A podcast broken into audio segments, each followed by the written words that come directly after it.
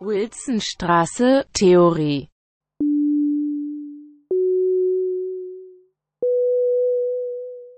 Probedeutikum zu den ästhetischen Grundbegriffen im Sommersemester 2020. Mein Vortrag trägt den Titel Ästhetik im 18. Jahrhundert, Erfindung und Entwicklung, Baumgarten, Kant, Schiller. Herzlich willkommen zum zweiten Teil. Dieser trägt den Titel 1790 Kants Kritik der Urteilskraft. Nach Baumgarten werde ich mich nun Immanuel Kant zuwenden. In seiner dritten Kritik, der Kritik der Urteilskraft aus dem Jahr 1790, befasst sich Kant mit Fragen der Ästhetik und schließt mit diesem Buch sein kritisches Projekt ab. Die Kritik der Urteilskraft ist dabei aber nicht nur der Abschluss einer kleinen Serie, sondern vermittelt zwischen der ersten und der zweiten Kritik, das heißt zwischen Erkenntnistheorie und Moralphilosophie Folgenden werde ich zuerst auf die Stellung der Kritik der Urteilskraft und der Ästhetik in Kants Kritiken eingehen, danach folgt eine Betrachtung des Schönen bei Kant, gefolgt von einem kurzen Blick auf das Erhabene und auf das Genie.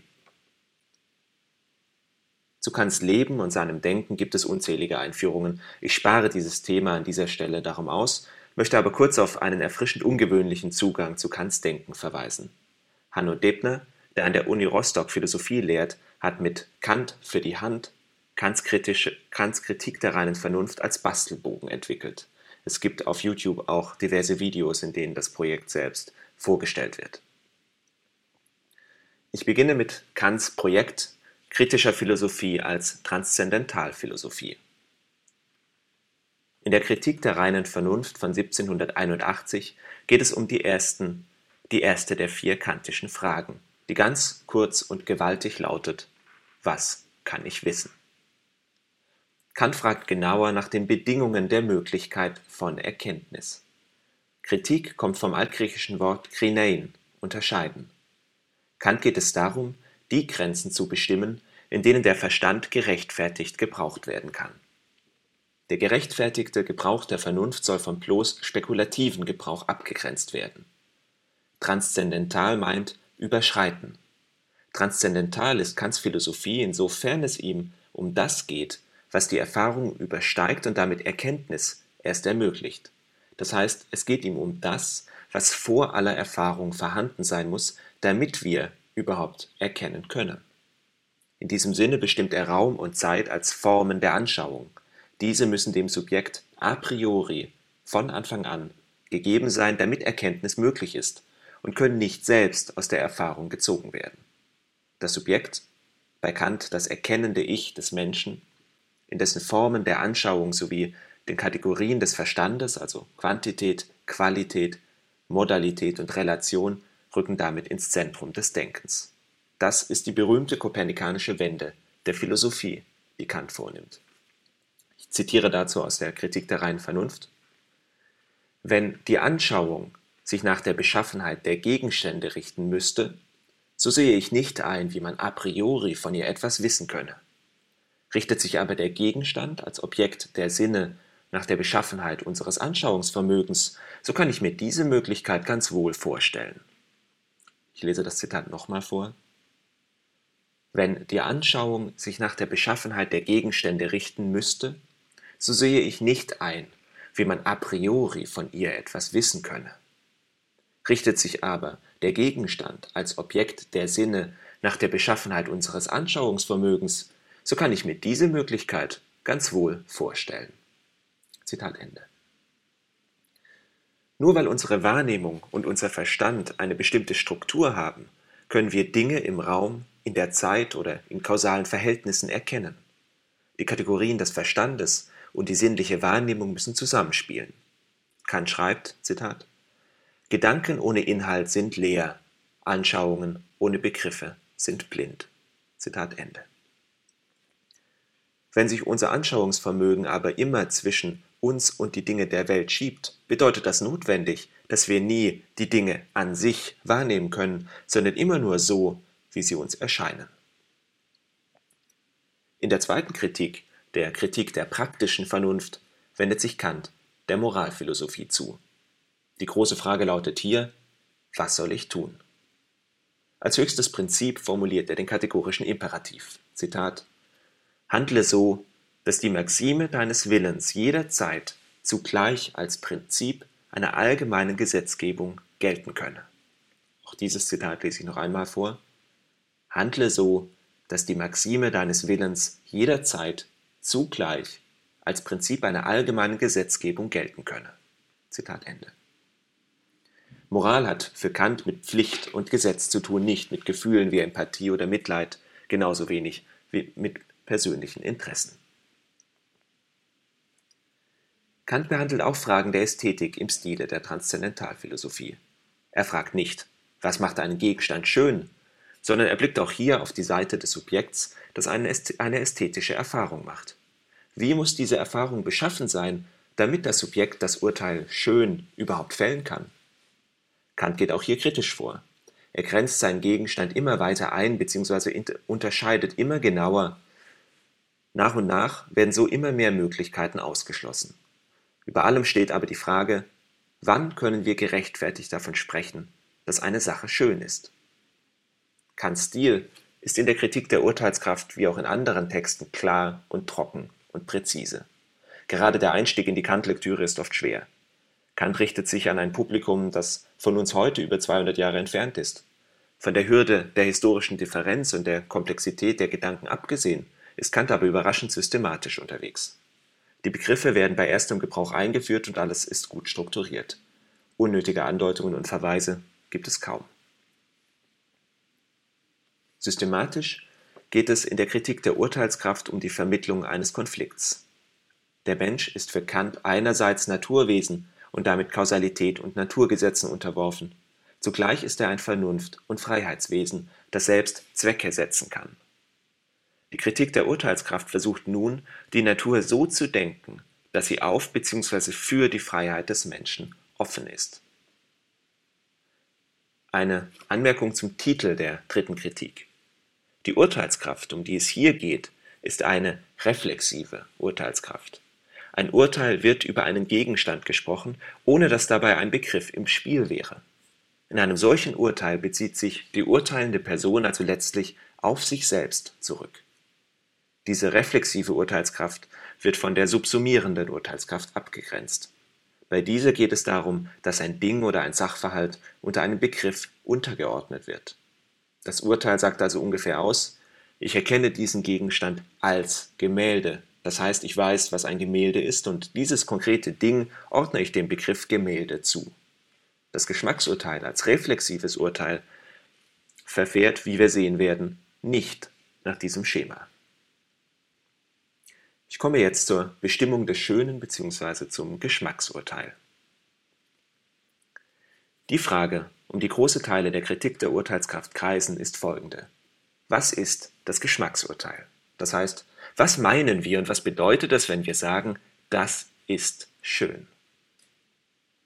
In seiner Analytik der ästhetischen Urteilskraft bestimmt Kant vier Momente des Geschmacksurteils.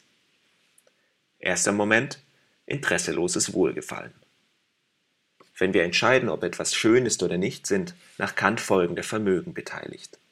Das Subjekt bezieht sich durch seine Einbildungskraft auf ein Objekt sowie auf das, was das Objekt auslöst. Das sind Lust oder Unlust.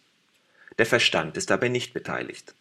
Entsprechend geht es hier nicht um ein logisches Erkenntnisurteil, sondern um ein ästhetisches Urteil, das darum nur subjektiv sein kann.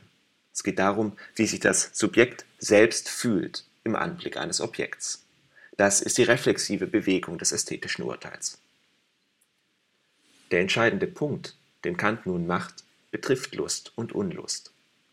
Nach Kant beziehen wir uns auf dreierlei Weisen auf unsere Welt. Über das Erkenntnisvermögen, über das Gefühl der Lust oder Unlust oder über das Begehrungsvermögen. Im Urteil Das ist schön haben wir nun kein Interesse an der Existenz eines Gegenstandes. Wir genießen nicht den Geschmack einer Speise oder das Angenehme einer Berührung. Kant schreibt, Hunger ist der beste Koch. Entsprechend zeigt sich Geschmack dort, wo alle Bedürfnisse befriedigt sind. Das was für uns schön ist, begehren wir nicht. Das Geschmacksurteil richtet sich auf die Vorstellung, die wir von einem Gegenstand haben. Es ist kontemplativ.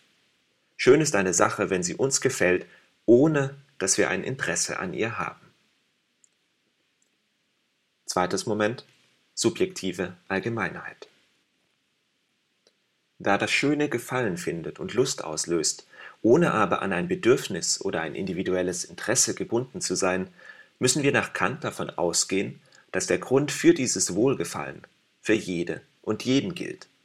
Das Geschmacksurteil hat also den Anspruch auf subjektive Allgemeinheit.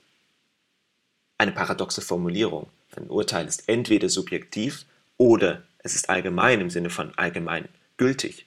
Was meint Kant also mit subjektiver Allgemeinheit?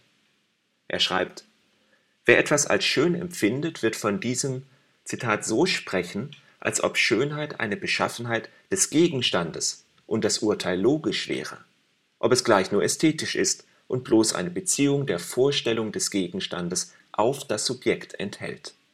Zitat Ende. Ich glaube, wir kennen alle diesen Eindruck. Überwältigt von einer Aufführung, von einem Gemälde, von einem Musikstück oder von einer Landschaft, Kant bezieht sich meist auf das Naturschöne, nicht auf Kunstwerke, können wir uns in diesem Moment schlicht nicht vorstellen, dass es einem anderen Menschen nicht genauso gehen würde. Und fallen aus allen Wolken, wenn wir sehen, dass der Mensch neben uns gelangweilt ein Selfie schießt oder sich einfach wegdreht. Dieses Gefühl des Überwältigtseins durch Schönheit hat nichts mit privaten Vorlieben zu tun. Wer etwas als schön empfindet, fordert von allen anderen Zustimmung. Wie kann diese Allgemeinheit, die Kant selbst eine Merkwürdigkeit nennt, begründet werden, ohne auf einen Begriff gegründet zu sein? Es gibt hier kein universales Gesetz, mit dem klar bestimmt werden kann, was schön ist. Das Geschmacksurteil, das ist schön, subsumiert nicht. Hier ist ein Gegenstand, und weil ich einen klaren Begriff von Schönheit habe, erkenne ich, dass dieses Ding schön ist. Genau so geht es eben nicht. Noch einmal. Im Geschmacksurteil sind Verstand und logisches Denken nicht aktiv beteiligt. Die Erkenntniskräfte, schreibt Kant, befinden sich in Zitat einem freien Spiele, Zitat Ende, da kein Begriff sie einschränkt. Wir haben eine Vorstellung, die Einbildungskraft und Verstand in ein freies Spiel versetzt. Die Lust, die das Schöne auslöst, ist eine Zitat Lust an der Harmonie der Erkenntnisvermögen. Zitat Ende. Daher rührt die Allgemeingültigkeit des Geschmacksurteils. Wenn wir Schönes genießen, sind wir nicht als Individuum und Privatperson mit persönlichen Interessen angesprochen, sondern als Teil der Menschheit. Es wird gewissermaßen das affiziert, was in uns allen Menschen gemein ist. Drittes Moment. Zweckmäßigkeit ohne Zweck. Genauso wenig wie im Geschmacksurteil ein Begriff involviert ist, können wir dem Geschmacksurteil einen Zweck unterschieben. Schließlich befriedigt das Schöne kein Interesse. Trotzdem müssen wir von einer subjektiven Zweckmäßigkeit, einer, wie Kant schreibt, Zweckmäßigkeit ohne Zweck ausgehen. Es geht weder um Nützlichkeit des Gegenstandes für uns, noch um Vollkommenheit des Gegenstandes an sich. Kant hat uns in das nächste Paradox geführt. Wie soll eine Zweckmäßigkeit gedacht werden, wenn wir keinen Begriff eines Zwecks annehmen können. Das Schöne gefällt uns ja nicht, weil es eine bestimmte Funktion erfüllen oder einen konkreten Nutzen bringen würde. Kants letztes Wort dazu, Zitat, Schönheit ist Form der Zweckmäßigkeit eines Gegenstandes, sofern sie, ohne Vorstellung eines Zweckes, an ihm wahrgenommen wird. Zitat Ende. Viertes Moment exemplarische Notwendigkeit und Gemeinsinn. Das Wohlgefallen im Genuss des Schönen ist von exemplarischer Notwendigkeit. Zitat Das Geschmacksurteil sinnet jedermann Beistimmung an, und wer etwas für schön erklärt, will, dass jedermann dem vorliegenden Gegenstand Beifall gebe und ihn gleichfalls für schön erklären solle. So schreibt Kant. Zitat Ende. Das Geschmacksurteil geht nicht auf Begriffe, sondern auf ein Gefühl zurück. Allerdings nicht ein Privatgefühl, sondern ein gemeinschaftliches. Kant spricht von einem Gemeinsinn, das heißt von einem gemeinschaftlichen Sinn. Ein Beurteilungsvermögen, das allen Menschen gemein ist und mit dem Urteile gebildet werden, die nicht auf Privatgründe zurückgehen, sondern sich an den formalen Besonderheiten der Vorstellungen orientieren. Dieser Gemeinsinn hat sein Fundament nicht in der Erfahrung, Das Geschmacksurteil bezieht sich schließlich nicht auf die Welt, sondern es geht um ein normatives Sollen. Der Gemeinsinn ist eine, schreibt Kant, bloße idealische Norm.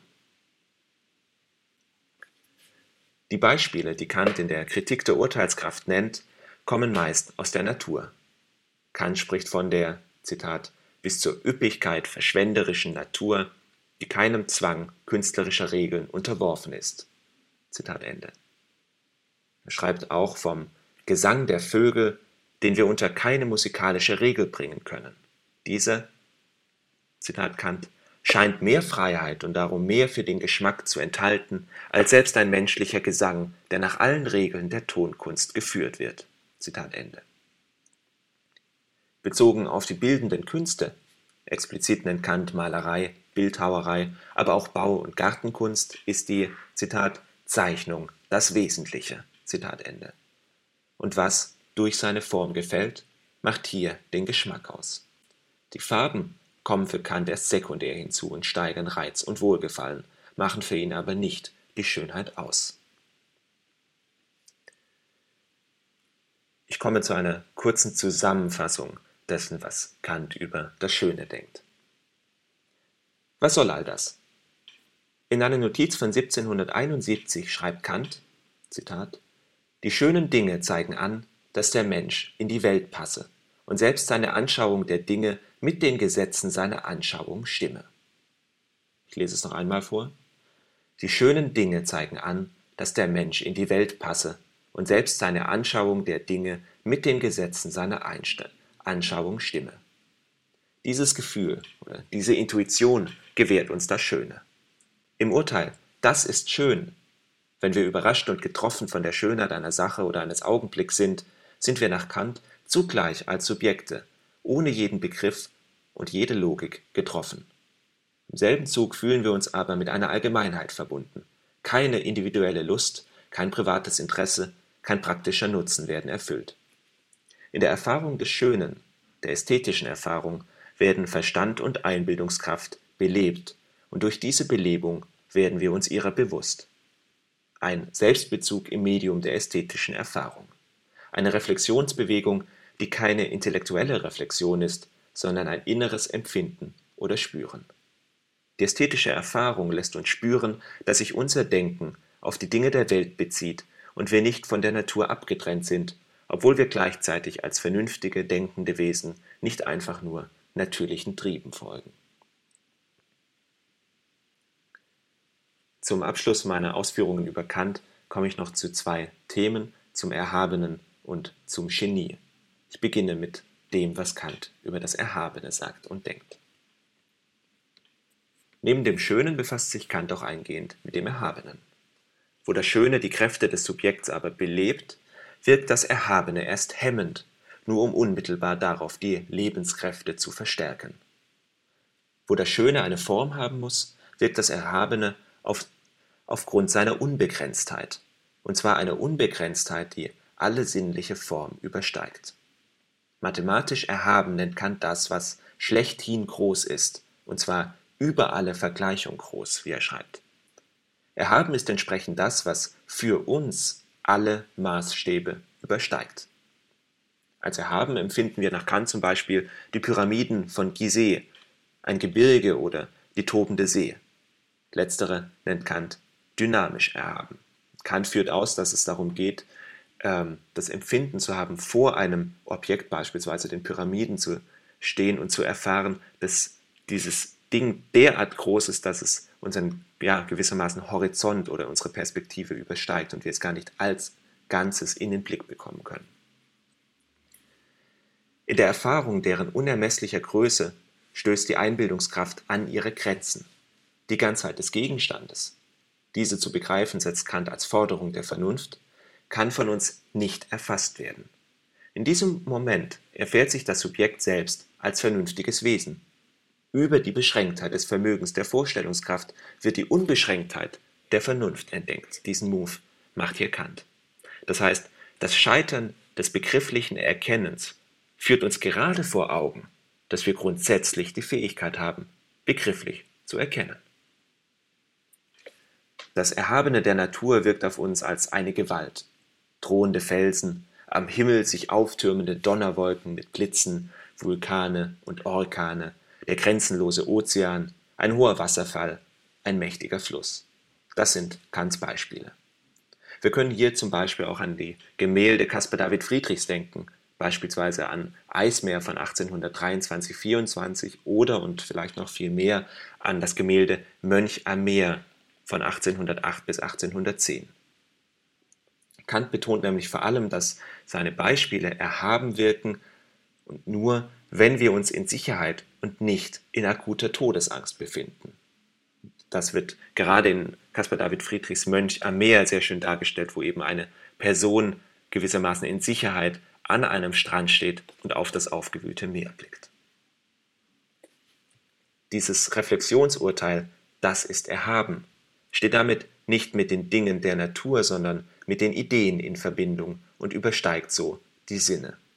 Bezogen auf die Pyramiden, auf das mathematische Erhabene ging es um die Idee der Ganzheit. Die Erfahrung des Erhabenen ist für Kant mit den Ideen der Vernunft, mit der Anlage des Gefühls für moralische Ideen verbunden. Zitat Das Schöne bereitet uns vor, etwas, selbst die Natur, ohne Interesse zu lieben.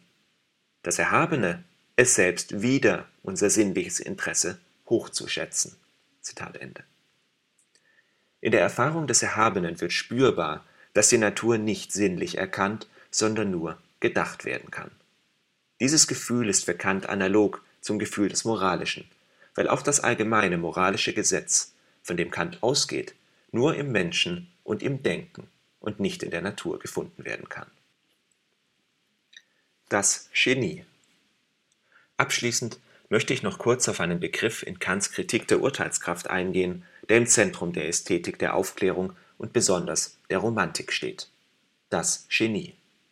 Kant greift hier auf das lateinische Wort ingenium zurück, das bereits in der antiken Rhetorik als geistige Anlage oder Begabung prominent auftaucht und als wichtige Voraussetzung für einen fähigen Redner oder Schriftsteller angesehen wurde. Mit seiner Diskussion des Genies schaltet sich Kant in die Frage um die Lehrbarkeit von Kunst ein. Rhetorik und Poetik waren als mimetische Künste primär an der Nachahmung ausgerichtet. Gerade die Rhetorik prägte bis ins 18. Jahrhundert den schulischen Sprach- und Literaturunterricht. Zum Repertoire gehörten umfangreiche Übungen, die teilweise bis auf die Antike zurückgehen.